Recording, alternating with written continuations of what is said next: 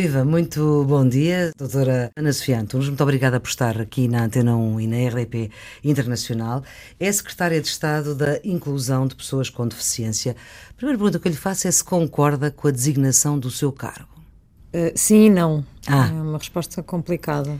Ou seja, eu quando... É porque nesta designação já há uma espécie de discriminação, não é? Sim, mas talvez não pela razão que, que possa, a partir de estar a, a fazer-me confusão. Antes de mais, eu queria dizer bom dia ao auditório, agradecer por sim. estar aqui, por este simpático convite, por esta oportunidade. Eu, quando o Sr. Ministro Vieira da Silva me questionou qual seria a designação que eu entendia por correta para esta Secretaria de Estado, a primeira palavra que me veio à cabeça foi de facto inclusão. Um pouco como forma de reagir àquele paradigma da integração e da reabilitação. Porque acho que o que tem que estar subjacente às políticas públicas na área da deficiência é uma lógica de inclusão, uma lógica em que a própria sociedade se abre e ela própria dá oportunidade às pessoas com deficiência de estarem no seu seio, de serem Portanto, essa é a parte sim, não é? não é? Sim, esta é a parte sim. Qual é a parte não?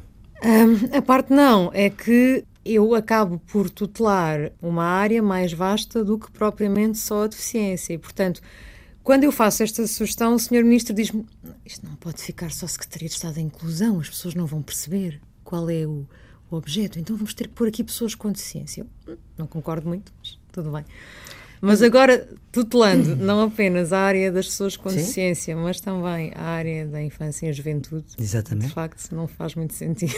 Pode, eventualmente, não fazer sentido por outra questão, é que não são apenas as pessoas com deficiência que precisam de ser incluídas.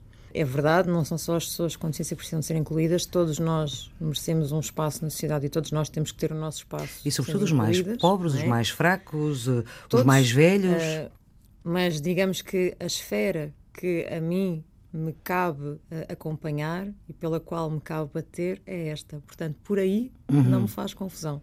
Este Mas, portanto, a é culpa é desta meu... designação, já percebi, não é sua, é do, é do seu ministro. Ah, do... não, não diga isto, porque, quer dizer, ele na altura, quando, quando escolhemos esta designação, deveríamos ter tido em atenção, de facto, também a, a parte da infância e juventude, mas como foi algo que se a suscitar mais tarde, também não são muito títulos e acho que não justifica, não justifica mudar uma lei orgânica de um governo por causa disso. Olha, foi com muita surpresa que recebeu esse convite para integrar um governo. Sim, total. Não estava nem aí? Nada. Uh, sinceramente, achava que era achava que era cedo demais. Uh, Porquê? Porque é muito nova, tem 35 anos? Sim, na altura tinha 34. Sim, pronto. Uh, é depois só há um ano, não é? Sim. O governo faz um ano no próximo Sim. mês. As pessoas muitas vezes perguntam mas porquê? Como é que foi esta para não sei muito bem. É uma grande demonstração de confiança e agradeço. Quando já foi uma grande surpresa quando surge inicialmente o convite para integrar as listas à Assembleia da República. Já lá vamos, já lá vamos. Soube que teve dificuldade em encontrar trabalho. A doutora Ana Sofia Antunes é advogada Sim. E foi difícil, apesar da média de 16 valores, eh, conseguir um estágio num escritório de advogados para poder ser advogada. Muito difícil. Mas conseguiu. Consegui. Foram seis meses de busca por um estágio, que na altura era algo de que eu precisava absolutamente para conseguir inscrever na ordem, fazer a fase do estágio, para conseguir ter conhecimento da, da ordem para exercer a advocacia. Uhum. Não ficar apenas como jurista. Tive sérias dificuldades, apesar da média, que é uma média boa, Claro. eu diria que para a faculdade, que é mesmo uma média boa, senti na pele, senti claramente, isso também nunca me foi negado, que o que estava em causa era uh, o facto de eu não ver e o facto de as pessoas não perceberem como é que eu ia exercer as tarefas para as quais se contrata um, um estagiário na altura, não é? Sim. Uh, muito papel, muitos despachos, muita letra manuscrita. Por mais que eu falasse e me disponibilizasse para demonstrar e tentar testar, para no fundo desconstruir ideias pré-feitas, não foi possível. Também acho que isso acontece porque na altura havia, na altura havia e penso que ainda há muita, muita, muita gente no mercado e, portanto, por que arriscar? A oportunidade acabou por surgir. Um, o meu patrono na altura foi uma pessoa que a quem ainda hoje muito agradeço a oportunidade que me deu, porque de facto foi, foi o primeiro a acreditar e a dizer: Ok, eu não sei como é que se faz, você diz que se faz, então vamos ver. Vamos e fez-se. E fez-se. e fez-se. É cega de nascença, como Sim. gosta de dizer, não gosta de dizer invisual. Diz que é uma palavra que aqueles que veem inventaram para designar aqueles que não veem. Não é? Sim. Mas ainda assim, também li que consegue ver no espelho a moldura do rosto para se pentear. Eh, tem 5% de visão. Sim. A primeira vez que apareceu em público, ainda há pouco diz que ficou muito surpreendida com o convite que teve para integrar as listas do PS. Eu nem sei se é militante, não consegui apurar esse dado. Sou. É desde quando? Há uns dois anos. Como é que nasceu essa vontade de, de, de, de, fazer política, de ir para a política? Como é que isso apareceu em si? Ativismo, acho que é a palavra correta. Foi Passei da por várias fases, como acho que todos os jovens passam. Eu acho que chega uma altura na vida em que surge a vontade de fazer algo mais, fazer algo mais em conjunto com os outros e, e pelos outros. É? E eu que sempre me tinha, enfim, retraído de participar em movimentos sociais. Porquê? Porque estava muito focada em mim. Porque o meu percurso exigia-me que, que me focasse si. inteiramente em mim. Mas chega uma altura em que percebemos que já não chega. Pelo menos eu percebi que já não chega, já não chegava. Fazer por mim eu tinha feito, mas que se calhar sentia falta de alguma coisa que, que não tinha e queria fazer e isso era de facto trabalhar trabalhar em conjunto com outras pessoas em prol de, dos direitos de, de um conjunto de pessoas alargado que no caso eram as pessoas com deficiência visual um, quando eu vou parar a capa um bocadinho por, por uhum. acidente foi em 2006 em que eu integro uma, uma, direção, uma direção, como membro da direção tinha aceito uh, ser suplente numa dessas listas e acabo por ser chamada por por desistência por demissão de um dos membros e Sim.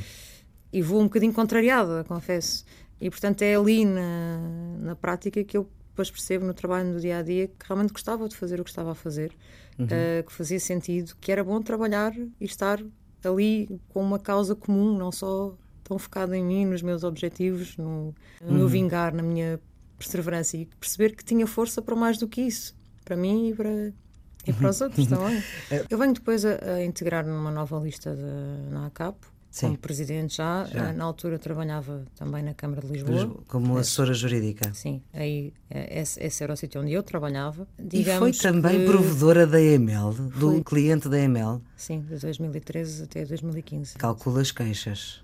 Sim. não é um papel fácil, mas desempenhei com muito gosto, porque acho que. Mas tinha que defender momentos... a empresa, não é? Não. Uh, não esse era, esse era o cariz da, da, do cargo. Eu, hum. era um, eu tinha, tinha, tinha independência e isenção nas funções que exercia, portanto, minha, o meu papel era, no fundo, explicar à empresa as situações em que, de facto, a empresa estava aí longe demais ou que não estavam a ser aplicadas de acordo com a legislação e procurar ouvir situações de queixa que podiam, de facto, merecer atendimento junto da, da administração e ser revogadas. Mas agora, isso é a sua experiência profissional, digamos assim, voltemos à sua experiência uh, política. A primeira vez que apareceu em público, ou, que pelo menos eu tenha dado por isso, foi numa ação política, já de campanha, como uhum. candidata do PS em Lisboa, uh, frente à Assembleia da República, em que exigia uma coisa absolutamente óbvia, que pudesse votar sem ser ajudada por ninguém. Uh, aí está uma batalha que ainda não venceu, que é o boletim em braille. Não, mas uh, é de facto uma, uma das batalhas que, na qual estou a trabalhar. Não me parece que seja tão difícil como inicialmente uh, me fizeram crer que era quando eu estava do outro lado e, e falava com quem estava aqui. Do outro lado era na, na, no associativismo, no ativismo, uhum. mas é algo que pretendemos pôr a funcionar. Até ao final da legislatura? Até ao final da legislatura. Não poderá ser numas autárquicas, porque. Hum, seria serão mais, as mais Não serão as mais complexas do ponto de vista técnico para se começar. Claro que sim, que são Porquê? três Porque boletins. são três boletins e todos eles diferentes de, diferentes de conselho para conselho. Exatamente. E quase de freguesia para, para freguesia, não é? Quase, é uhum. é mesmo. Sim. E, portanto, queremos começar numas legislativas. Por ser portanto, o boletim em 2019. mais simples. Sim. Um... As presidenciais também são fáceis. Para, Sim, mas vista, o facto mas... é que não fomos a tempo. Foi muito em cima da tomada de posse e não fomos Sim, a tempo. Claro. Pensámos ainda em apontar agora para os Açores, mas também não era um processo muito fácil para primeiro, por ser um processo que envolvia, envolvia diversas ilhas e, e, em caso de falhanço, de algum tipo de complicação inicial, não ser fácil fazer chegar de uma hora para a outra qualquer ilha uh, material suplementar. Por isso estamos a apontar mesmo para as legislativas, para começar, para que depois testado o modelo e vendo que tem que funciona ou que pode ter aspectos para melhorar, melhorando, disseminarmos e chegarmos a, a outros públicos. Mas agora, a, a doutora Ana Sofia Antunes, para votar, como é que faz? Com pessoa uh... da minha confiança, que é o que diz a lei. Uh, absoluta, confiança absoluta, não é? Tem mesmo Sim. Sim. É uma situação desconfortável. É, é o, acho que é, o, que é a situação em que é uma das situações em que nós mais queremos privacidade. Podemos não querer, estou a divulgar, vamos fazer, não interessa a ninguém, é connosco. E durante muito tempo filo acompanhada pelos meus pais, agora faço acompanhada por amigos, pessoas que estejam próximas e, portanto, faço sempre, mas não acho que tenha que ser obrigada a fazê-lo uh, nestas condições, quando existem formas simples de eu conseguir fazer de uma forma autónoma. Partilhar com ninguém aquilo que estou a fazer, porque não quero, porque não preciso. Porque os outros também não o fazem. Exatamente, uhum. eles também não o fazem. Aqui na nossa conversa, uh, depois uh, falhou-me aqui uh, um tópico que já aflorei, mas que entretanto falhou, que foi o facto de, no associativismo, depois escolhe o PS, por alguma razão especial? Olha, eu trabalhei na Câmara de Lisboa, no Gabinete da Mobilidade, e coordeno a Comissão de Acompanhamento do Plano de Acessibilidade Pedonal, que é um trabalho que correu muito bem, portanto é um trabalho, a primeira vez que eu, do ponto de vista profissional... pedonal, portanto... Eliminação tornar... de barreiras arquitetónicas, Exatamente. tornar a cidade mais uh, amigável para todos, especialmente para as pessoas com condicionantes de mobilidade, com mobilidade reduzida, mas ao trabalhar para estes, trabalhando para todos. Este período coincide exatamente com período político que atravessámos em Portugal entre 2011 e 2015, e não me quero uhum. alongar quanto a isso, mas Sim, de facto coincidiu, coincidiu com a minha presidência na CAPO e com todo aquele período duro que uhum. passámos e em que vimos os financiamentos serem-nos apertados, em que vimos as pessoas uh, queixarem-se muito mais de aperto financeiro, de não terem opções, soluções e, portanto, tudo isto fez crescer dentro de mim olha, uma raiva, um, uma inconformidade e eu acho que isto, ah, no fundo, surge, ah, a minha vontade de me filiar surge quando eu me apercebo que, de facto, o António Costa está pensa e, e candidata-se à, à, liderança do PS, porque é pessoa com, em quem eu de facto confio e achava que podia fazer a diferença neste processo. É curioso porque muita gente me pergunta, mas, mas porquê nessa altura? Ou porquê, porquê que vieste aqui parar? Eu devo dizer que esta, esta admiração que, que ainda hoje tenho, me sinto muito pelo, pelo Dr. António Costa, eu, eu, de facto eu nunca o conheci pessoalmente enquanto trabalha na Câmara de Lisboa. Esta é a mais pura das verdades. 2007 a 2013. 2007, sim. Não, nunca o conheci pessoalmente. Portanto, não se cruzou na Câmara. Não, Bom, não. se calhar. Cru... Não, cruzar, cruzei muitas vezes, sim, obviamente. Estive sim. a assessorar muitas reuniões mas, em que ele esteve presente. Mas... Claro, mas conhecê-lo mesmo, sim. Diz-se otimista, é também uma das características. Uh, dele. Uh, acredita em tudo, é, em fadas, mas isto estou quase a citá-la, enfim, uh, abreviando a citação, mas eu acredito em tudo, em fadas, no Pai Natal, nos sonhos. O que é que seria uma desilusão absoluta não conseguir neste mandato, Sra. Secretária de Estado? Hum, olha, das, das, grandes bandeiras e das, das, grandes metas que eu tinha quando cá cheguei, eu vejo bem encaminhadas um conjunto delas já. É saber? Hum, a prestação social para pessoas com deficiência. Prestação social única. Não gosto de chamar única, mas sim. A prestação mas social assim. para pessoas. Não, não se vai chamar assim. Ah, não se vai. única é, é, então... uma, é uma adição que foi surgindo por aí. Sim.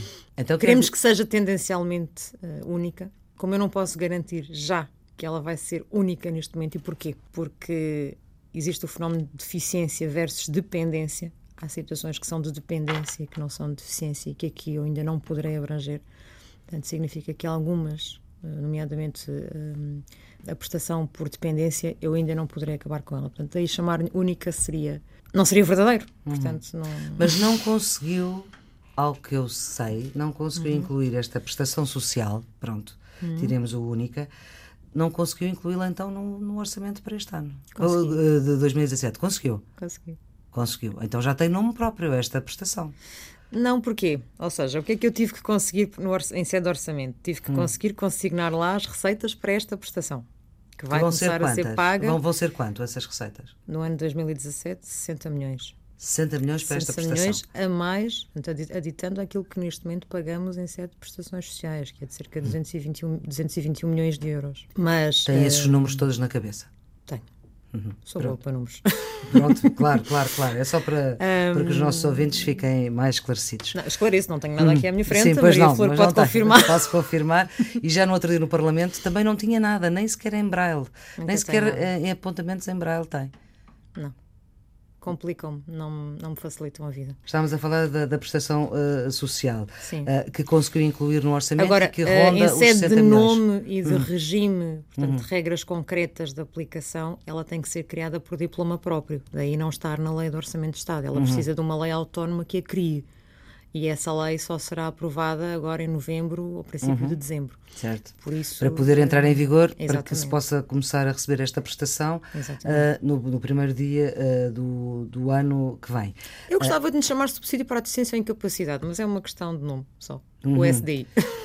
Uh, mas uh, isto significa que essas pessoas com deficiência ou com dependência Sim. há condição de recurso de acesso para isto? Há condição não tem que ver com os rendimentos com os rendimentos que as pessoas já têm ou não têm?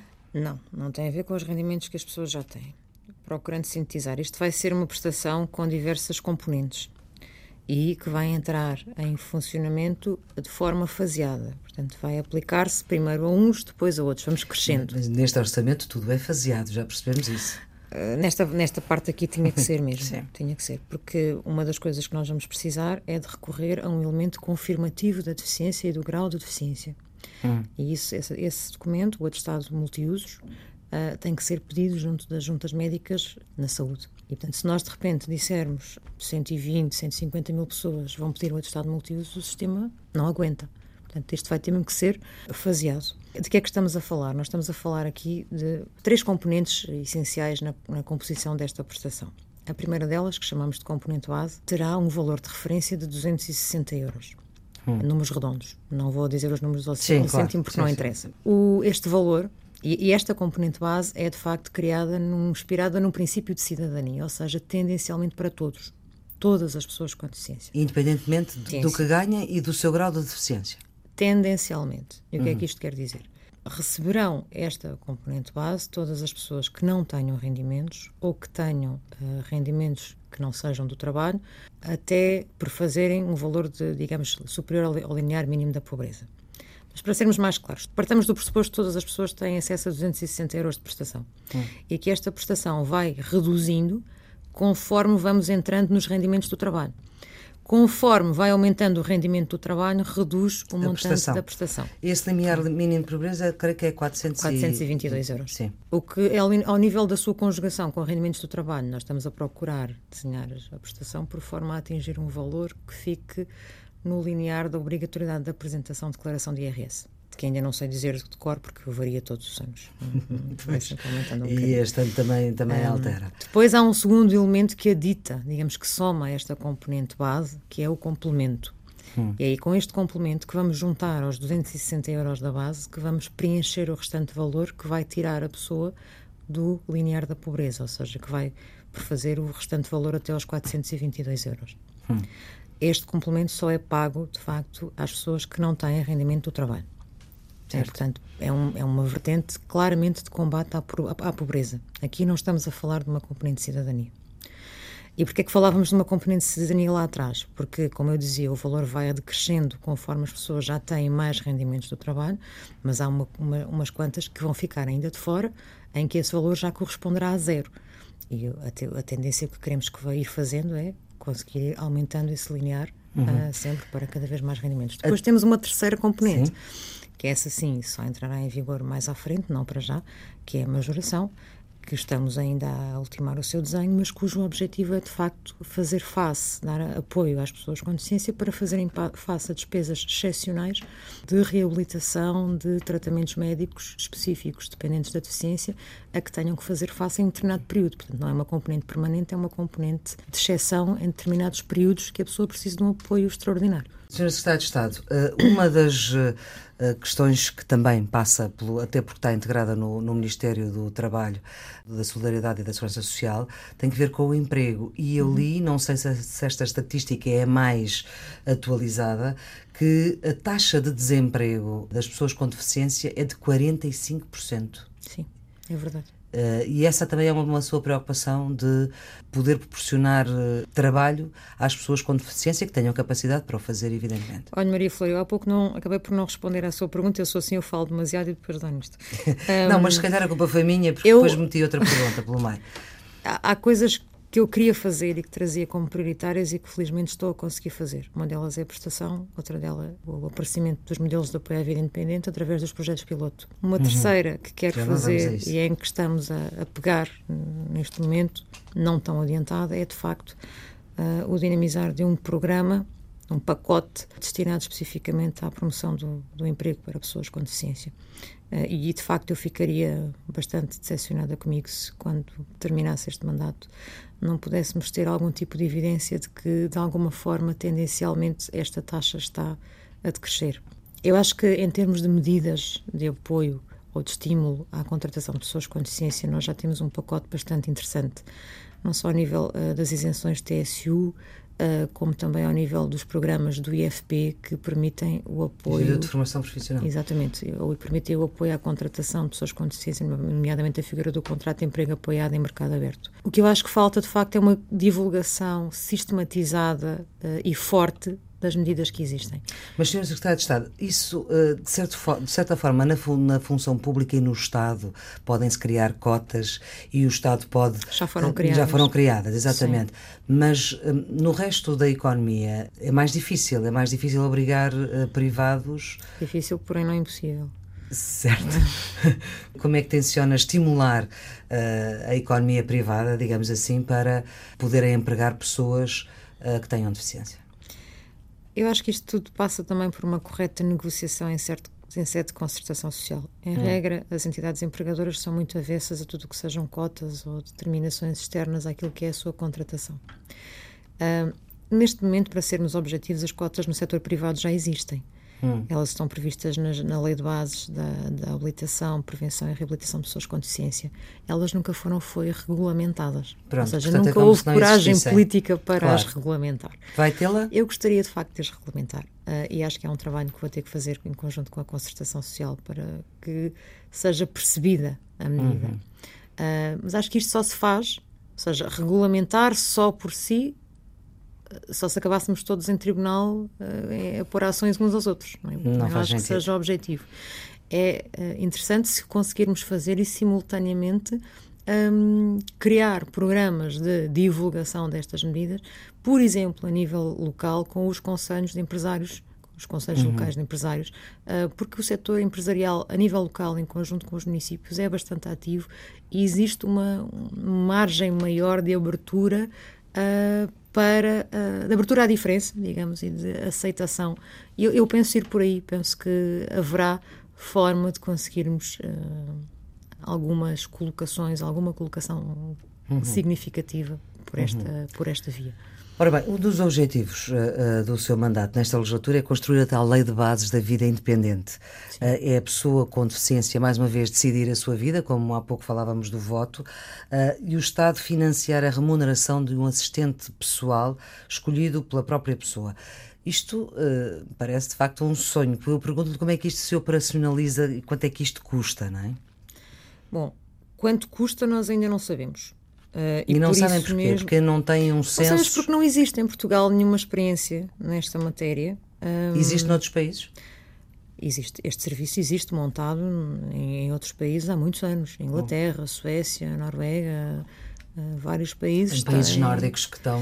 Bastante mais avançados. Sim. Mas, uh, para ter um exemplo, quer dizer, não só países nórdicos, a França já há muito tempo disponibiliza prestações que permitem também a contratação de assistentes pessoais, também, mas é aqui ao nível, ao nível da França isto não é uma imposição, ou seja, o subsídio não serve para isto, serve para aquilo que a pessoa entender, uhum. é uma coisa mais aberta. Um, mas aqui a, vossa ideia, a, a, sua ideia é que seja para este apoio pessoal, para este assistente pessoal. Exatamente, ou seja, nós queremos legislar sobre esta matéria, queremos criar a lei de bases da vida independente, mas uma das coisas a que chegamos rapidamente à conclusão, e penso que isto é unânime no movimento das pessoas com deficiência é que de facto nós sabemos pouco. Uhum. Uh, em março falava de um censo uh, das pessoas com deficiência. Que estamos como a é trabalhar em conjunto com o INE. E, uh, e, como é que está a andar? Quando é que acha que tem esse censo não consigo dizer ainda, porque nesta fase estamos ainda a montar perguntas e a recolher dados que estavam espalhados por, por várias fontes e por vários serviços uhum. e que não estavam sistematizados. Isto para quê? Para que não façamos uma coisa também demasiado exaustiva para ir buscar informação que já temos noutros sítios. É? Uhum, é? Mas estamos a trabalhar isto em conjunto com o INE.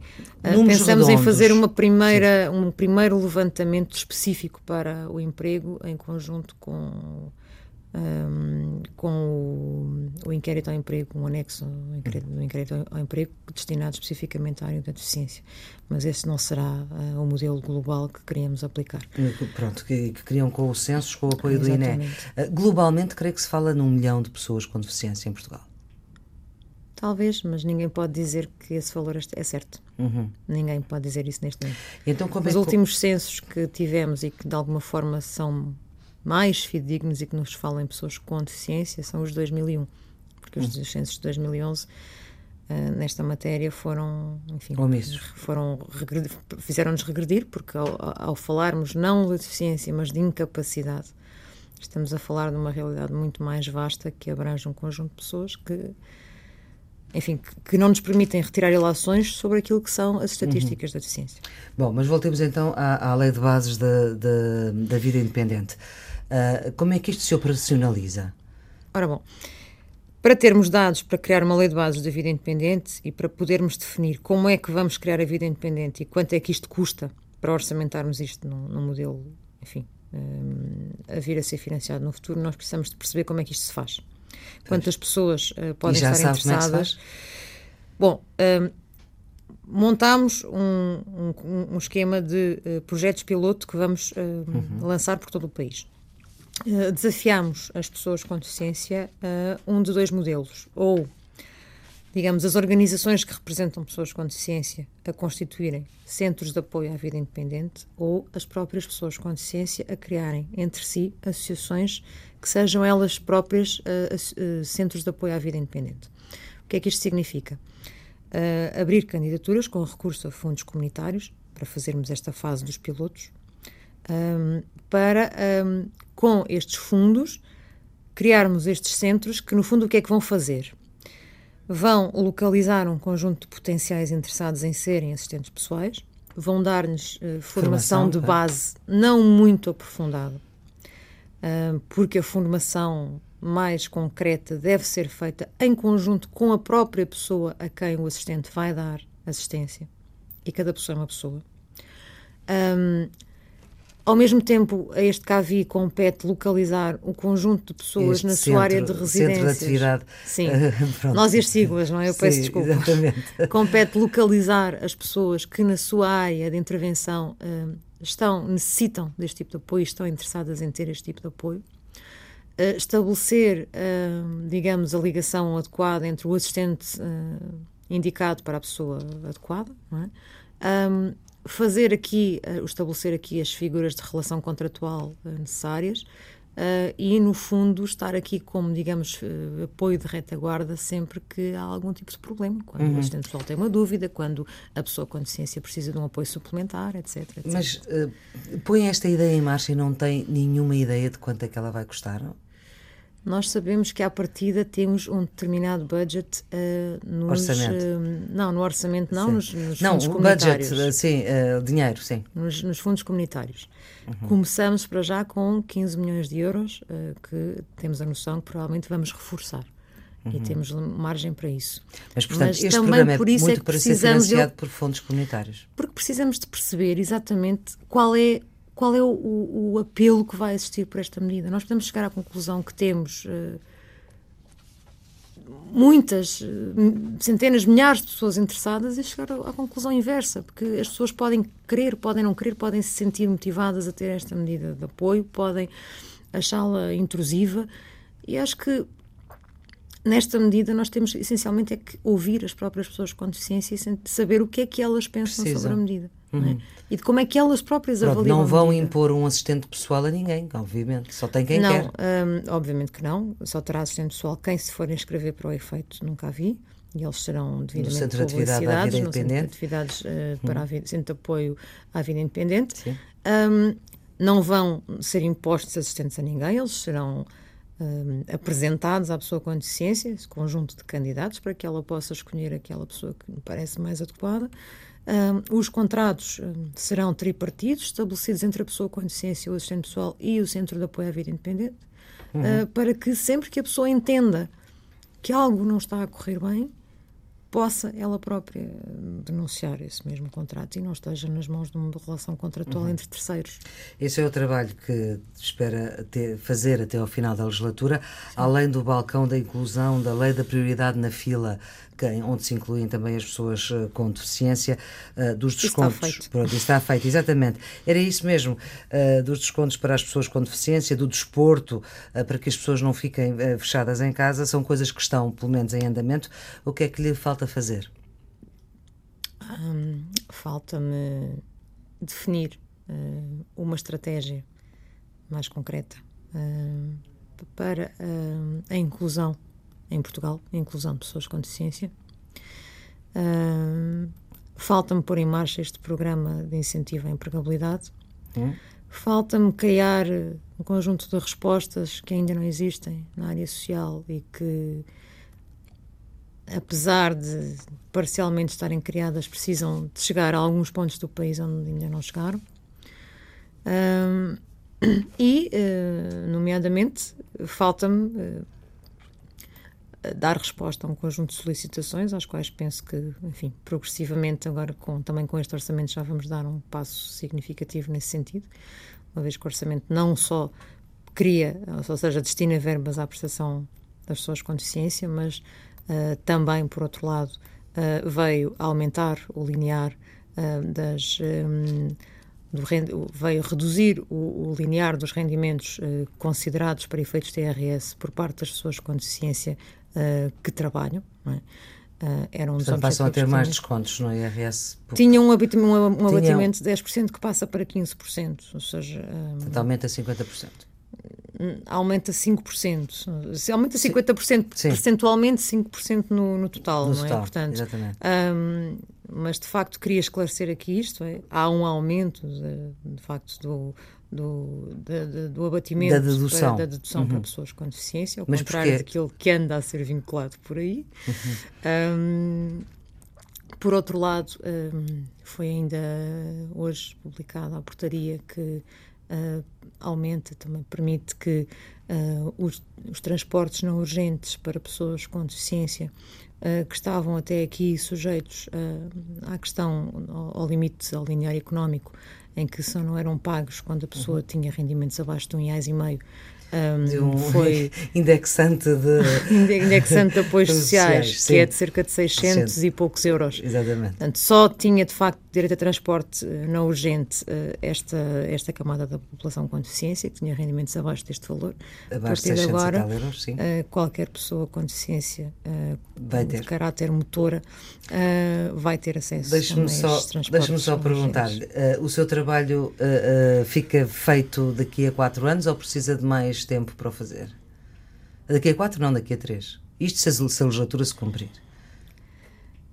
Uh, os problemas que se levantam às pessoas com deficiência precisariam de talvez décadas de trabalho, não é? Mas um, eu espero que esta seja uma área que não seja descurada no futuro, quando eu já cá não estiver, que seja possível manter uh, uma área nos futuros governos que se dediquem especialmente a estas matérias um, porque levamos algum atraso civilizacional que haverá agora que recuperar, porque, porque de facto assim foi. Durante muitos anos a deficiência não foi uma prioridade. Um, e agora acha que está, está mesmo a ser? Neste governo está mesmo a ser? Não compete a mim avaliar, mas eu acho que tenho feito tudo por isso. É? Uhum. Uh, e creio que tenho muito apoio da parte dos meus enfim, colegas, parceiros de governo, no sentido de tornar a deficiência, em primeiro lugar, visível, uh, falada, comentada, discutida uh, e apoiada de forma transversal, porque um, temos conseguido trabalhar em áreas muito diversificadas: o desporto, a cultura, o turismo, as infraestruturas. Portanto, um, a deficiência não se circunscreve ao Ministério onde estou inserida, não é claro. só solidariedade e segurança social, nem só emprego, nem uhum. só educação. Claro. Um, tem, muita, tem muita abrangência e haja vontade, porque trabalho nesta área haverá sempre para fazer. Muito bem. Ana Sofia Antunes, estas conversas terminam com uma escolha uh, do entrevistado, que é uma música. A sua é Para a Rua Me Leva, da Ana Carolina. Para a Rua Me Levar. Para a Rua Me Levar, exatamente. Foi uma escolha. Um, é difícil para mim, que sou uma pessoa que gosto muito de música, em que a música me acompanha em muitos momentos, escolher uma. Foi quase uma missão impossível, mas depois de pensar um bocado e pensar bem, que música é que eu vou levar, vou levar uma música que transmite uma mensagem, vou levar uma música que, uh, que, me, que me possa caracterizar de alguma forma, ou vou simplesmente levar uma música que eu gosto e que tem algumas mensagens-chave para mim e que gosto de ouvir periodicamente. Um, não é uma música portuguesa, mas é uma música de português do Brasil. Ora, muito bem. uh, e, e cá fica. Doutora Ana Sofia Antunes, muito obrigada pela, por ter estado na Antena 1 e na RDP uh, ah, Internacional. Esta entrevista pode ser uh, de novo ouvida e vista nos sítios habituais da net. Está sempre, sempre em podcast. Tenham um bom dia. Muito obrigada por ter vindo. Ver a cidade se acender.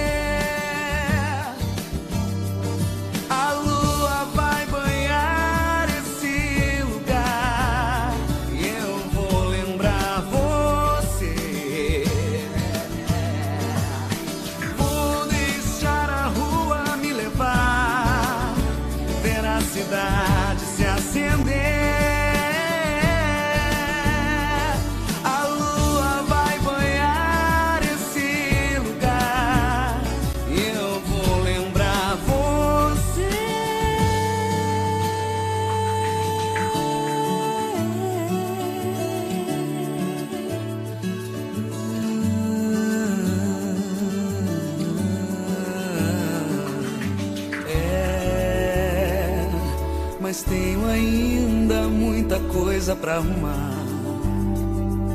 Promessas que me fiz e que ainda não cumpri. Palavras me aguardam tempo exato para falar. Coisas minhas, talvez você nem queira ouvir. Já sei olhar o rio por onde a vida passa, sem me precipitar